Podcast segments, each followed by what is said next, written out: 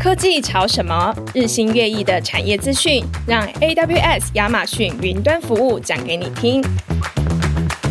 本集科技潮什么是由 AWS 和数位时代共同合作的 Podcast 节目，将会邀请各产业的权威专家，透过时事议题讨论或是案例分享，用最简单明了的方式，带领大家一同认识最新的关键技术，也掌握数位转型二点零。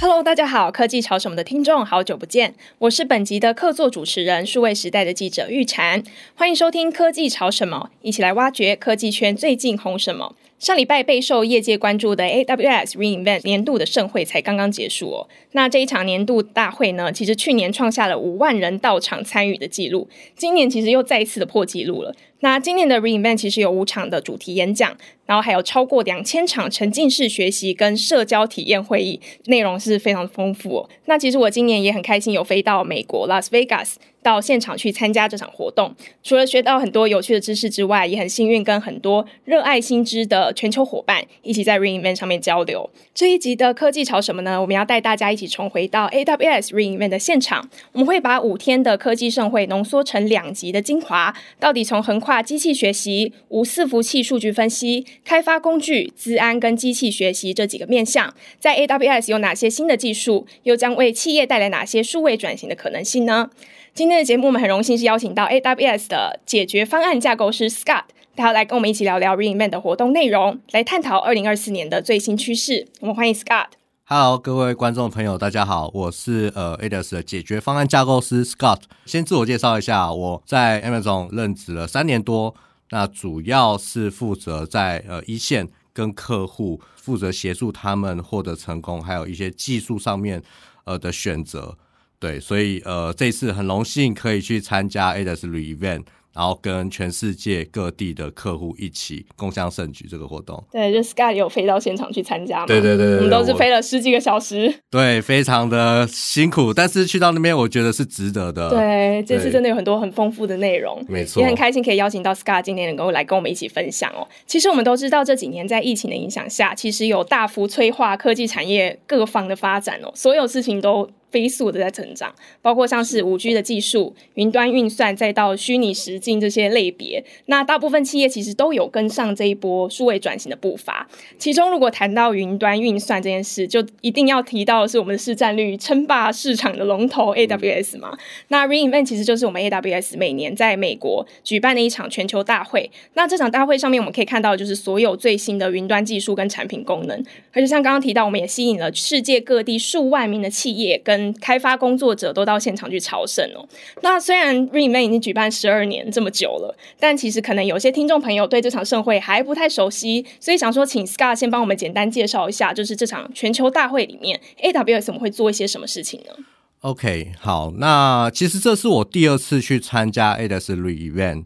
那我想应该观众朋友还是有很多没有去参加，或者是你根本还不清楚。但其实你可以把它想象，就是它是 AWS 版本的 Apple 发表会，就像那个 W WWDC 这种产品发表会。哦，但比较不一样的是，我们 Amazon 这一次的 re:Invent，它比较专注在呃土企业的，对，然后再来就是除了这种我们企业的产品发表，还有一些呃很多人都会从世界各地飞过去。哦，如果你今天只是产品发表会，你可能线上看一看就好啊。哦，但实际上大家都会飞过去啊。有一有几个原因，就是呃，第一个那边来自于全世界各地的呃企业，好、比如说你可能知道，在串流的龙头，可能是 Netflix，会有各式各样的龙头都会在那边去谈很多的商业合作。对，所以你可以想象，它其实短短的一周的时间，可是它每分每秒每刻都在发生。呃，对这个世界有一个重大改变的事情，然后很多生意都会在那边谈成，甚至如果你希望，呃，你需要有一些 idea 在那边去呃发想的话，你也会在那边去找到呃跟你可能志同道合的伙伴一起呃做成你想要的东西。所以这一周呃，在一年三百六十五天，你可以把这个时间稍微留给呃 AWS re:Invent 去更新一下你的资讯，对，你会发现这一周对你的。这个一年当中是非常非常重要，所以这也就是为什么呃，AWS re:Invent 它是一个对在企业里面非常重要的一个活动哦。所以其实你可以讲，呃，这里面包含了像刚刚讲的商业活动，它还会有很多我们的 partner 的呃解决方案都在那边，它会有展示很多实体的，呃，你可能不是只有空想，在那边会有一些实体的方案直接放在那边给你看，所以它是一个非常非常有趣。那你。对，你除了去 Vegas 旅游稍微赌一把以外，你也可以可以去那边呃做一下你的商业，嗯，你的商业也赌一 把，没错，就是有很多交流的机会会在这个现场发生啦。没错，因为我在现场其实有感觉到企业跟伙伴都是来学习的，就大家都能很跃跃欲试，然后去参加各种小型的会议或活动。嗯，那我去年其实也有参加，其实我觉得去年的主题比较不一样是，呃聚焦在 ESG 资料治理、供应链跨云服务或自然议题。这些哦，但今年特别的地方就是最近火红的生成式 AI 嘛，嗯、大家就是全力的在投入这个新的技术里面。那这次 AWS 当然我们有很多新的产品在这里面去发表、去推出，这样。那能不能也请 Scott 帮我们跟听众朋友们介绍一下，这一次我们 AWS 带来哪些比较特别的新技术跟升级，然后跟去年又有什么差异呢？呃，我先谈一下跟之前有什么差异好了。其实每一年。AWS 的旅院都有一些主题。那其实，在讲 AI 这件事情，其实 AWS 在前几年都一直有 AI 的服务，呃，在 announce。好，那去去年我们着重的 AI，其实是在讲怎么样弥补企业在使用 AI 上面的这个门槛变低。哦，因为我刚刚有提到，我其实是在一线，我常常都会有企业问我说：“Scott，我想要做 AI，可是……”我们公司没有养资料科学家，没有养机器学习的人。那我要养，我会需要非常大的成本，甚至可能在我要找这个人都不是那么容易的情况下，我要做这件事情是很难的。但其实，在去年开始就有一些焦虑，就是很多企业会觉得说，我没有跟上这个热潮，那我要怎么办？所以其实。呃，Amazon 它是一间以客户为主的公司，我们就听了很多客户的 feedback 意见，所以去年会发现很多的我们所发布的服务会是比较着重在，呃，如果你有资料，而你没有这个技术，你可以利用我们的服务，拿出拿你的资料去做使用，你就可以做到机器学习，而你中间不用去学习这些呃机器学习的一些技术，那技术由我们来提供。对，这是去年我们所着重的。那在今年呢，我想这个就不用说，因为大家都应该非常清楚了。在今年最主要的就是生成式 AI。那我也是被问到爆了，因为因为大家都在问我说，对对对，Amazon 到底在生成式 AI 到底有没有什么东西呢？如果呃，可能你原本其实是呃开发者哦、呃，是 engineer 的角色，嗯、呃，你大概可以在这一周你找到非常多关于 ADAS 在生成式 AI。所发布的新闻，我们发布了呃非常多的关于生成式 AI，我们把原本原生的服务都加入了生成式 AI 的元素以外，我们更把一个叫做 Foundation Model，另外叫 RAG。那我想很多听众可能现在还不知道这两个东西是什么，我想我很快的跟大家解释一下哦。呃，现在大家所讲的生成式 AI，大家大家都会提说哦，我要哪一个生成式 AI。它是最强的，然后选其中一个，然后来做帮助我们企业使用。哦，但这个东西我们其实有看到，因为其实大家都很强，然后大家也都在精进，因为有可能我今天选了，但下个礼拜又有新的了，又，又被追过了。对，所以呃，在 AWS 我们所强调的是，我们提供很多的。呃，生成式生成式的这个呃大大语言模型，对，让大家可以透过这个平台去增强你回答给你客户的这个呃答案。呃，其实这样讲可能可能大家有点抽象啦，就是我简单讲，呃，你用一个大型语言模型，你可以想象它是一个人脑，可是一个人脑，呃，有时候你可能回答的有限，每个人专业不一样嘛。那我们的 foundation model，你可以把它想象，我们是从一个人脑变成很多个人脑，然后可以去回答各式各样不同的问题。就像主播您一样，你你可能专业是在这一块，而我专业是在技术。那有人专业可能是在法律，那我们可以集合这些人一起来回答我们消费者的问题，那它就可以变成一个非常强大的一个团队。简单讲，就是以前我们是用一个人在解决问题，现在我们就是一个有一个 team，我们在打群架的概念啊。对，没错。我觉得你的这个介绍很浅显易懂，就是除了打群架之外，我觉得 AWS 有点作为一个就是很助攻的角色。你们让这个门槛变低，然后企业可以去加入里面，然后很快速的发展自己的应用，这样我就想到你们这次推出的 Amazon Q 这个产品。嗯，Q 这个东西，呃，它就是一个 Q 一个单字嘛。然后那时候我们就有问你们生成式 AI 的副总裁说，为什么是这个名字？然后他提到是说，这是零零七电影里面的 Q 先生，就是那个武器库的呃，算是一个智囊。嗯，然后就说我们就是 AWS 就像这个智囊一样，我们帮你。就是提供这些技术跟武器，让你可以完成你要的任务，这样。没错，没错，这是你们的定位。对，因为其实企业现在对于这个新技术都有很多的问号嘛。那包括像这次生成式 AI，你有提到的，很多企业都在问说，我到底能做什么？我到底该从哪里开始？那你自己觉得每年的 Reinvent 会怎么帮助企业客户，或是你们会怎么样去影响到产业趋势呢？呃，简单讲，就是 AWS 一直是企业背后的帮手。哦，你可以把它想象，我们不是要求我们一定要做世界最好，但是我们可以提供企业好的选择。我觉得这是我们一直以来的一个精神，就是可以帮助企业呃做出他们想要而且是顶尖的产品。那其实，在我们对于企业来说，一直是在呃，应该讲我们算是他们的催化剂。呃，你要你这样看哦，AWS Re:Invent 它其实不算不单单是一个产品发表会哦。呃，我在我们的议程里面，如果你没有去实际上参加，你可能不知道 ADAS 还是实际上在现场有两千多个议程。那这些议程呢，都有包含了许多的产业案例。那你可以从这里面学习到说，怎么使用最新的技术应用在你的这个产业。对，那它可以帮助你发想，呃，我可能呃以前我没没想过的，但实际上可能已经有人想过，或者是在这个产业当中已经有人做了。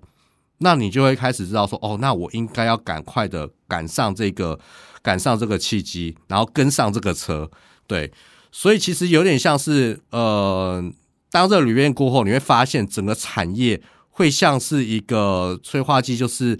呃，引擎加速。对对对，引擎加速的感觉就是，哦，看到，然后大家都一一一窝蜂的开始追赶这样的一个技术，这些案例，对。所以其实。我所以，我觉得对于每个产业，我觉得不单单是单一个产业，而是对每一个产业上面，其实我看到每个客户都有这样的一个加速的效果。尤其是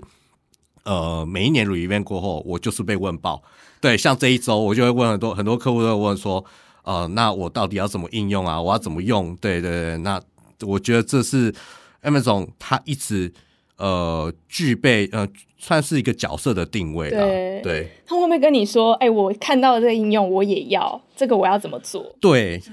都会有这样子哎、欸，就是甚至有人会说：“哦、呃，我看到那个哪一间公司他做了什么东西，我很酷哎、欸，那我们怎么样也可以做到比他更好？甚至我有个新的 idea 这样子。”就是等于像是一个抽象的技术，然后它变成一个很具体的概念，呈现在这些企业客户的眼前。没错。他们就说：“哎、欸，原来可以这样。”没错。原来我也可以做这些事情，这样。没错，没错。生成式 AI 浪潮真的今年超级受到瞩目嘛？像刚刚提到的，客户都很关心。那其实研调机构 Gartner 也预估到二零二五年，有一半的云端数据中心都会使用到 AI 的技术，也会借由机器学习跟 AI 来提高性能跟效率。那我想听众朋友也很好奇哦，就是今年 AWS 有哪些产品跟服务是跟生成式 AI 这个事情做结合的，那它可以为我们带来什么样的效果呢？哇塞，今年关于生成式 AI 的服务实在是太多了。我觉得，我觉得如果我在这边跟大家讲，大家可能很快就睡着了，听一个小时才 讲得完。对对对，今天其实太多了，就连我自己其实也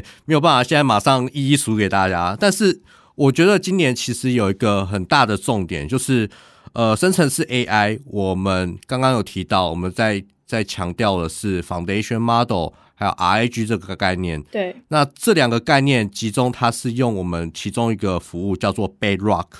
呃，B E D R O C K，呃，这这一个服务，好、呃，它是我们生成式 AI 的核心。好，刚刚讲的呃 foundation model，它是一个平台，我们希望把它做成一个 platform，让各位再去用呃大型语言模型的时候可以去选择嘛。那你就可以透过 Bedrock，它其实就是一个。呃 API，你可以去选择我要回答，呃，而且我要用哪一个脑袋去回答。那这个其实是在企业里面现在大家都会遇到的问题之一哦，因为我如果选择其中一种，它可能可以回答 A，但它的 B 回答不是那么的精准。那在这样情况下，呃，他就没有办法很放心的去使用它。对，所以如果企业他希望打造一个生成式 AI 的技术，其实是会有一点担心。他很想用，可是他很担心，担心他说他今天回答可能哦问的问题是正确的，那他回答 OK，对，那就回答不正确，回答不正确，那大家就会。很担心，就会出事了。这尤其是对于企业，它其实会有一个品牌上面的影响。对，所以其实呃，在今年我们着重在这个这个 Bayrock 的服务，然后提供一个简易，我们强调是简易的平台，而且会托管目前当下最热门的大型的语言模型，然后它也会整合我们许多的呃资料的服务，还有储存的服务，让你。提供你原先已经有储存的资料，可以直接去做应用，对，而且它本身就是一个全托管，你不用再去管说，呃，我中间要去做很多的事情，对，其实 ADAS 一直在强调就是打造一个简单的东西，让大家可以简而易用的去使用。哎，那可以给我们一些案例吗？就是 Bedrock 怎么样帮助产业或者企业客户去完成他们的应用？哦，其实我觉得大家都在网络上可能会找到很多，但是我这边提几个哦。通常企业它在使用上面，第一件事情是使用，呃，他可能是会先从内部开始使用，对，因为大家不会先直接放出去，因为放出去结果效果不好，就打打脸自己。对对对，那我先讲，其实其实我们有一个公开案例，大家很熟知，就是 Adidas，他们其实就是我刚刚讲的那个案例，他们拥有呃庞大的技术资料库，好，因为它世界它的它的技术资料库遍布全球，哦，各个语言，然后它。的这些技术，其实当他要去搜寻一个对的答案，其实不容易。有时候你要找，你可能要花个十几分钟去才可以找到对的答案。好，但是如果他要让这些工程师可以快、很准的找到正确的答案，他每天都花这些时间去找，其实是不 make sense。因为工程师薪水又又对成本很高嘛，对，是是不容易的。所以他他透过了生成式 AI 在内部打造了一个。呃，有点像是问答的这个系统，那你可以利用简单的，比如说我，想要去询问我怎么打造一个呃简单的无伺服器系统，然后它就会帮我们去找到企业内部的相关资料，然后回答出一个最精准而且是口语化的，你马上就可以看得懂的一个一个一个答案。对，这个是第一种呃企业他们会去使用的。第二个是，呃，大家可能比较担心，就是说，呃，使用这个 AI，它可能会有一些呃法规，或者是金融业，它其实在使用上面会有一些担心疑虑。那我讲另外一个案例，就是股票嘛，对，他们投资交易所，他们也是使用了 Bedrock。那他们在使用的情境是在他们的反金融犯罪去做一些辨识，还有拿来做一些监控系统。对，那这个其实也是呃蛮典型的一些案例哦，就是他们在内部上面可以去做到一些呃生成式 AI 去找到呃这么大量的资料，然后去做一个算是 summary 的一个结果。那就是简单问他问题，然后他就帮你找到你需要的东西。没错，没错。那这两个其实是国外我们已经在外部你可以直接找到的案例。像其实最近最近我讲一个在台湾呃。你可以马上去找到的案例哈，大家可能比较熟知，就是中华电信。好，中华电信其实在呃最近有发一个新闻稿，他们其实也是利用了 Bedrock 打造了他们内部呃的几个系统。第一个就是，呃，其实也不是内部，其实是打造了一个虚拟的英语教师，对，让他可以在哦、呃、你去问他问题的时候，他可以回答你，呃，你要怎么去怎么去呃回答，说我这个英这个英文要怎么写，呃，要怎么回答。对，所以就连我自己，我们有有常常在书写的时候，我也都会利用这这类型的服务，对，问他，对对对对对，那我去沟通的时候会比较顺畅一点，对对，节省掉很多时间，然后也可以让它正确性更高。没错没错，然后另外一个，他们还利用了呃呃 Bedrock 去打造了一个呃行销文案的助理。对，那大家知道现在在写这种行销文案，其实大家写的有趣。然后又要写的很吸引人，有时候通常要想想了一个 slogan，要想了半天。那有这个工具，它可能不是取代，但它是辅助，可以让你去想到一些 turn。我原来可以利用在这个行销文案上面，然后你可以更快速的产出呃你这些文案的结果。对，对就是你不用看着一个白纸重新开始。对，你每次都重新想，很累啊，对啊。所以其实这个这个生成式 AI 在 Bedrock 上面，其实它就提供了各种不同的场景。那你甚至你要画画图哦，你也可以。对，其实就是帮助企业做到更快的 time to market。对。就除了内部的工作流程之外，也有推出像中华电信这种直接面对消费者用户的一些新的产品应用，可以让大家使用看看。对对对，没错。哇，其实这场 AI 大战里面，各家云端大厂都倾尽全力在加入这场战局嘛。嗯、那我们 AWS 身为龙头，其实我们媒体都都有感觉，就是整个市场都很关注你们的动向哦。那我其实这一次回来之后，我感觉 AWS 在走一条很不一样的路，就是我们锁定的是企业客户嘛，完全是为了解决企业实务上的痛点，而且就像你前面提到说，我们不强调是最强模型，而是强调怎么选择适合自己的，然后帮助企业安全去完成开发产品的任务。这样，那所以就想请 Scott 再多跟我们分享一些，就是我们在生成式 AI 方面的优势有哪些？尤其是我们知道，在企业最关心的就是安全跟风险的考量上，大家最怕就是生成式 AI 给我出包 出问题。那我们 AWS 怎么帮助他们呢？呃，我觉得大家在这一两年当中都一窝蜂的会去使用生成式 AI，希望可以赶上这个浪潮。可是大家在一窝蜂的使用它，其实也面临到了许多的问题。就刚刚讲到，大家所担心的第一个重点就是，它在使用消费者在使用的时候，这些资料是不是会外泄？对。然后这些资料是不是会被重新的训练？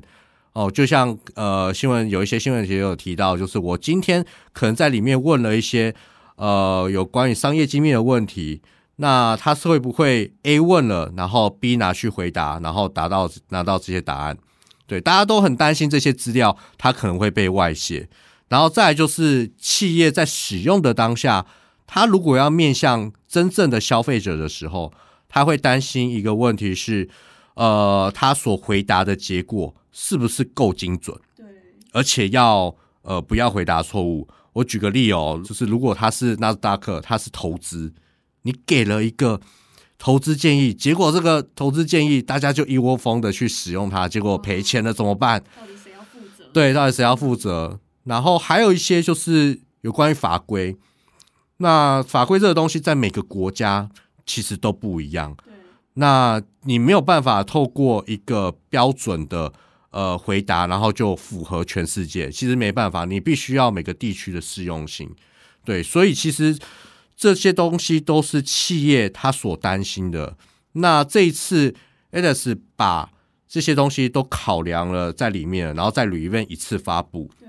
哦，你可以看到，其实 Bedrock 在强调资料安全性这件事情，其实呃，我们强调你的资料不会跟第三方的第三方的语言模型去做分享。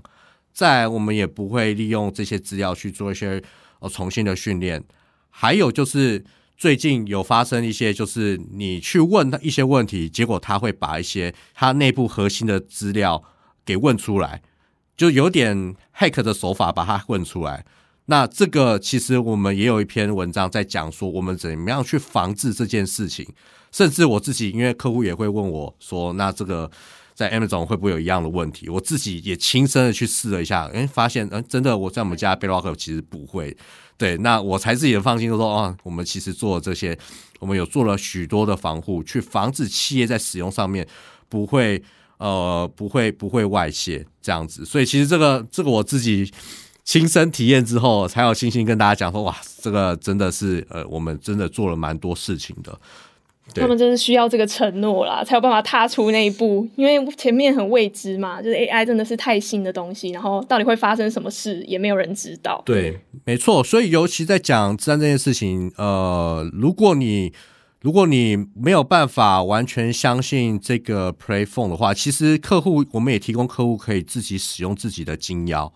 或者是使用一些传输加密，自己私有的传输加密。哦，即便今天的资料或者是里面的内容可能是有一些疑虑有问题的，但人家拿到了也解不开。对，所以其实我们也提供企业，也欢迎很多企业，它可以提供自己的金钥去做加解密。对，就是把资料的治理会还到他们的手里啦，不会说，哦，我们是一家大公司提供你平台，但是我可以随意的使用你的资料跟你的数据。没错，没错。那其实刚刚还有提到，就是呃每个国家的呃适适用性嘛。那其实我们本身这个贝拉它其实有符合 HIPAA 还有 GDP 啊欧洲欧盟的这个法规，所以其实它在每个国家适用性，其实我们也都有考虑到。对，所以在这一块。我们算是做足了准备，在这一次 Re-Event 一次发布，这样。因为毕竟你们对的对象是企业客户，就是最多疑敏感的这一群人。对啊，多疑，你用这个字，对不对？是吧？大家一定都是很很多疑，一定要先看好这条路怎么走，然后它到底有多干净，然后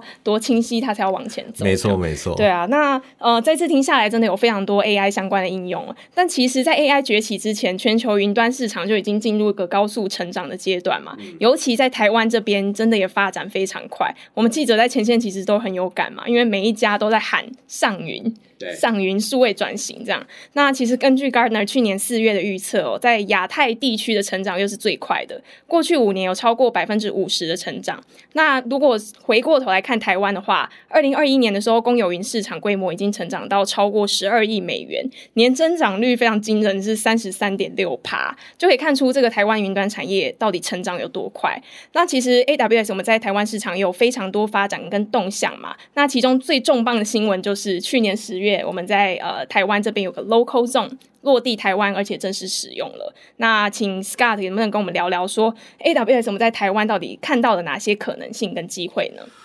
呃，好，我觉得在台湾，呃，因为我在 Amazon 也三年多了，其实这几年我一直有个感触，就是以前在 Revent 的时候，呃，我们去台湾去的客户其实都少少的，大概就一两位这样子。那像今年。参总共参与客户应该我算了一下，应该有三四十位的客户去参加，就台湾而已哦。哦，那个 Trend Micro 是不是有超大一间展场？哦，对对对对对。嗯、但但我刚刚讲三十四三四十位不包含刚刚 Trend Micro，、哦、对，就台湾在地的企业其实就就蛮多去参加。嗯、这个是以往我们可能呃再去参加这种里面，我们比较少拿到的数字。那所以今年就看到非常多客户对于云端这件事情。呃，有抱有比较大的期望，对，所以其实刚刚讲，刚刚讲的那些数字，我虽然没有记，但是我非常清楚，其实台湾在云端这一块的接纳度其实是越来越高了，而且它的涵盖度也越来越高。那这几年其实我们已经协助了其实数以千计的企业在云端上面的使用，呃，可是其实在许多产业，它可能因为一些业务的要求。或者是资料的隐私的关系，那它必须要落地在台湾，对，那要去符合它的一些要求，它可能有一些监管机关，对，所以这一块这些客户其实仍然是有一些抗拒的因素，而没有办法去直接使用云。所以今年其实我们有了呃 local zone 这个东西，其实就帮助了客户呃解决一部分他这这方面的问题。它可以去让使用者就近的使用就近的资料中心，而且它是落地在台湾的，这也是很大的重点，去取得运算资源。这也就是对于在企业它在使用上面，它可以获得更快速的呃使用的使用者的体验，然后在法规上面它也不会呃遇到一些挑战，说哦我的资料如果要一些查核，或者是需要符合台湾当地的一些。规范的话，像最近，呃，大家可能有没有去注意到？其实最近我们在可能数位经济部，还或者是其他的呃部会，它其实都有发布一些各资法针对这方面的要求。所以这这些其实都是我们在云端上面的挑战。那在台湾的投资，其实 local loan 这类型的其实就相对的非常非常重要。对，所以在 local loan 下之后呢，大家就会许多企业就会觉得说，哦，原来其实 AWS 在台湾。啊、呃，是有投资的，而且在未来，我们可能也不用太担心说资料，呃，就都会出境，哦，从这一点就可以看出来，ADAS 对于台湾的期望是相对的非常的高的哦。对对，因为其实有些法规会规范，像金融产业啊、医疗业这些，他们资料比较敏感的公司，它上云的话，如果经过一些国外的企业是不合法的，那这件事情就给了他们上云上面有很大的挑战嘛。那 Local Zone 这件事就可以解决了这些企业的烦恼。让他们可以更加速自己的数位转型嘛？没错，对，那我们就可以看出台湾呃，对 AW 来说也是一个未来很重要的一个市场，嗯、应该可以这样说。其实 re:Invent 除了每年年底会在 Las Vegas 举办之外，其实在台湾也会有一场。蛮盛大的活动叫 Recap，那可不可以请 Scott 跟我们分享一下 Recap 是什么样的活动？那会为台湾的伙伴带来什么有趣的内容呢？好，第一个我先推荐大家，如果可以的话，可以飞到旅院现场去看。哦，但在如果你没有办法有这个预算飞过去的话，其实，在旅院之后，我们也会举办刚刚讲的 Recap。对，提供给在台湾的伙伴，你没有办法飞过去，但也没关系，在台湾我们也会有一个非常大的盛会，这是在一月十一，呃，明年二零二四年的一月十一，我们会在台北国际会议中心举办。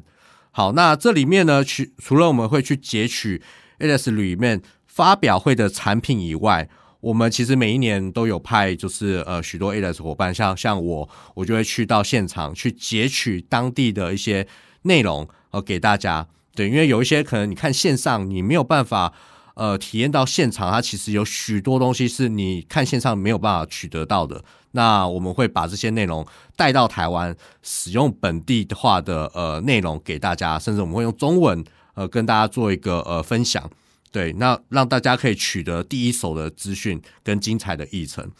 对，那你就不用搭这个十几个小时的飞机飞飞过去。对对，对，没错没错，对啊。那欢迎大家可以在一月十一在台北国际会议中心跟我们一起共享盛举，这样。而且企业是不是可以带着自己的问题去到现场给你们？哦，对对对，这个是隐藏的 hidden agenda，哎、对对对，对对对，现场因为。这是我们一年一度的非常大的聚会，所以各式各样像我这样的架构师跟专业的人，我们都会到现场。对，如果你有像，你可以把它当做一个在台湾的 re-event。你如果有一些商业需求或者是技术，我们都可以在那边去找到呃你对应的资源。对你。尽量欢迎大家来，对，跟我们一起聊聊。对对对，专家云集的一场活动，没错没错没错。然后又不用费时三小时这么累，这样，没错，就可以获得这样的资源，对对，真的很值得啦。其实我觉得，呃，AWS 我们一直都很算是很脚踏实地在推出你们的产品。我其实有听说你们是不是会对客户征求一些产开发产品的建议，然后去推出你们的产品，对不对？会，因为 ADAS 本身就是以一个客户为中心的公司。对，我非常强调这一点，所以我们在呃，我自己本身就是在收集刚刚讲的一线 feedback，我们都会去询问客户在使用上面是不是有一些问题，还有一些我们是不是可能没有做到的地方。就像刚刚讲的，可能是生成式 AI，每天我都在收到不同客户的询问，说我们什么时候要有生成式 AI 的相对应的产品，我们就是在收集这些 feedback，然后。呃，去筹办怎么样去提供给客户最好的体验？所以其实如果你有任何觉得 AIS 有一些建议可以做的，也欢迎大家可以到现场，呃，给我们一些 feedback，让我们可以带到呃我们总部那边。呃，提供更好的产品给大家，就可以解决大家食物上面真正的痛点，这样子。那听众朋友可以多多期待 Recap 台湾场有哪些有趣的内容哦，也请大家期待下一集我们会分享更多现场发生的趣事。今天很谢谢 Scott 的精彩分享，也感谢大家的收听。科技潮什么会不定期的更新，透过案例来了解云端科技怎么样成为企业驱动数位转型的核心。如果你对这一类数位转型跟创新的产业资讯或是案例有兴趣的话，都欢迎听众朋友可以订阅我们的节目。并且留下五星好评，希望大家会喜欢这一集的内容。那我们下一集再会喽，拜拜，拜拜。